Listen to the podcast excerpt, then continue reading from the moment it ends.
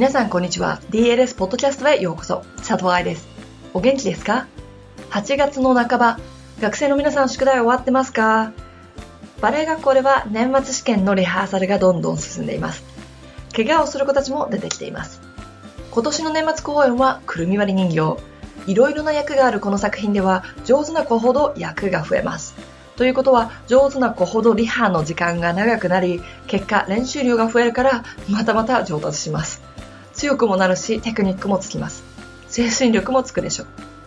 ただ怪我をする可能性も増えます。これがリスク。バレエ団でもいい役に抜擢されたらチャンスなんですがリスクは怪我をすることね。だからこそ今のうちに強い体を作っておくことも大事だし怪我をしたらどんな小さな怪我でもケアの仕方やリハビリの仕方を勉強しておきましょうね。今日のピックアップはポワントで踊るって立つだけじゃないのよという2パートのブログの最初をお送りしていきますダンサーの怪我で多いのは足先膝下だからこそただポワントで立てたって喜んでるだけじゃなくってそのメカニズムや安全に踊れるかどうかをしっかりと考えてくださいね。では本文です。ポワントで踊るって立つだけじゃないのよ。その1。ポワントでしっかりと立つってどういうこと？ポワントで踊る。これってバレリーナの卵たちにとって夢ですよね。初めてトーシューズを履くってお姉さんになった気分もするわけです。大人バレリーナさんにとっても憧れの瞬間ですよね。やっとここまで来たのか、なんて、なんだか感慨深い気持ちになってしまうでしょう。が、ポワントで踊るということはポワントで立つだけじゃないんです。それを理解していないとポワントで踊ると生まれたてのキリンさんみたいになっちゃいますよ。そして怪我につながります。なので、このポワントで踊るということ、踊るね、をいくつかに分けて考えてみましょう。DLS にあるポワント、足先についての他の記事を読んでおくと、もっと理解が深まると思います。まずは、ポワンテで立つということをしっかりと考えましょう。フラットシューズとポワントシューズの大きな違いは、あの小さな面積の上に立つことです。ということはどういうことなのか。自分の軸をより小さい空間に持ってくること。自分の体重を自然界上デザインされてない不思議なところでキープするだけの運動力や筋力。足、強いては全身の動きの幅が変わること。例えばね、みんなの足のサイズが24センチだとしましょう。デミポワントで立つということは、足の先の方、約3分の1くらいに体重を持ってきて、そこで体を支えるってことになりますよね。本当にそれが3分の1かどうかは測ったことないけど、見た目的にはそんな感じ。ポワントで立つということは、その面積がもっともっと小さくなることです。デミポワントってエリアは生活で使うんですよ。例えば走るとかね。この部分で地面を蹴って走りますでしょちっちゃい子がつま先立ちしてよちよちしてたりとかね。背伸びして物を取ろうとかね。だけど、つま先の先の先、つまりポワントで立ってる部分っていうのは日常で見られないんですよ。いたらさ、きっと足の骨折ってるから。運動能力だってたくさん必要よ。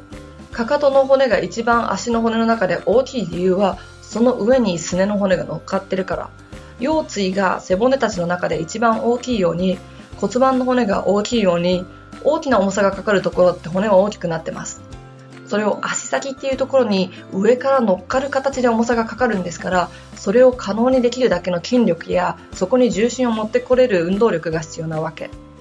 手先を今ピンって伸ばしてみて。伸ばしました？まだ伸びるんじゃないです？手首どうです？伸びてます？全部の指を広げて全部の関節を伸ばしてみて。どうです？意識してたよりもできるでしょ？今度は右利きの人は左で文字を書いてみましょう。今ペンとかなくっても空気を使って書いてみて。左利きの人は右でね。あいうえおって。どうでした？体を思い通りに動かすって結構難しいです。目で見てて手のように使う部分でさえ難しいんです。別にさ、右手の方が左手よりもたくさん筋肉があるわけじゃないでしょ？だけど、利き腕、つまり慣れている部分は使いやすいですよね。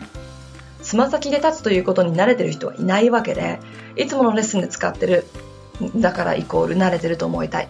だって、ポワントで踊るってことはある程度の時間レッスンしてるってことでしょ？そうじゃない人入っちゃダメなんだからさ。というところよりも、より遠くに全てを伸ばさなきゃいけないんですよ。ポントで踊るってことは。ルルベで立つ高さも高くなるでしょ？ピケに持ってくる体の重心移動も大きくなるでしょそれを最初にお話ししたように小さな面積の中に集めて今見てきたみたいに筋力運動力を使って集めてそれをコントロールして踊るわけです。ポワントで踊るポワントはポワントではいつも少しズルしてる部分がよく見えます。ルルベの前にかかとを上げちゃう人はそれがよく見えるしつま先を丸める癖がある子はシューズの中でそうしてしまいます。しかもシューズが硬いから先生たちには見えづらいので、ということは注意されないので上達しません。ジャンプでつま先を伸ばしきれていない子は、ポンと履いて途端スリップ履いてみたいな足になっちゃいますし、しっかりとプリエで止まれない子は、またまたプリエが浅くなり、膝は内側に落ちます。ロールインはひどくなるし、だってほら、靴ガタガタするでしょ？なんてリストは長いですが、分かってもらいましたよね。この大切さ。しかもね、バレエではね、ポワントで立って踊るだけじゃなくて回るんですよ。飛ぶんですよ。そう、つま先立ちのままでね、飛ぶんだよ。しかもポワントを履くことで動きが変わるステップがあるわけです。ここまでできるのが、ダンサーに求められるポワントで立つということ。それだけでも大変そうでしょ？うだけどね、ポワントでしっかり立つだけではポワントで踊れるようにはなりません。なので次回はこの立つだけじゃないという部分を考えてみましょうね。いかがでしたか？9月のダンサーのセミナーでは後半にポワントレッスンが入ってきます。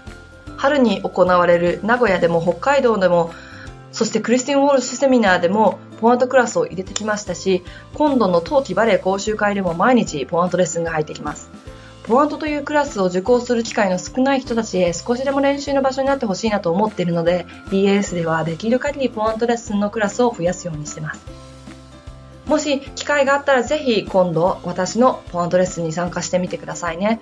基本が難しいってよくわかるから。ということで今週のポッドキャストはここまで。ポワントでしっかりと立つということへの理解がちょっとは深まりましたでしょうか来週はこの続き。立つだけじゃなくてしっかりと踊るということを見ていきましょう。ハッピーランシング、佐藤愛でした。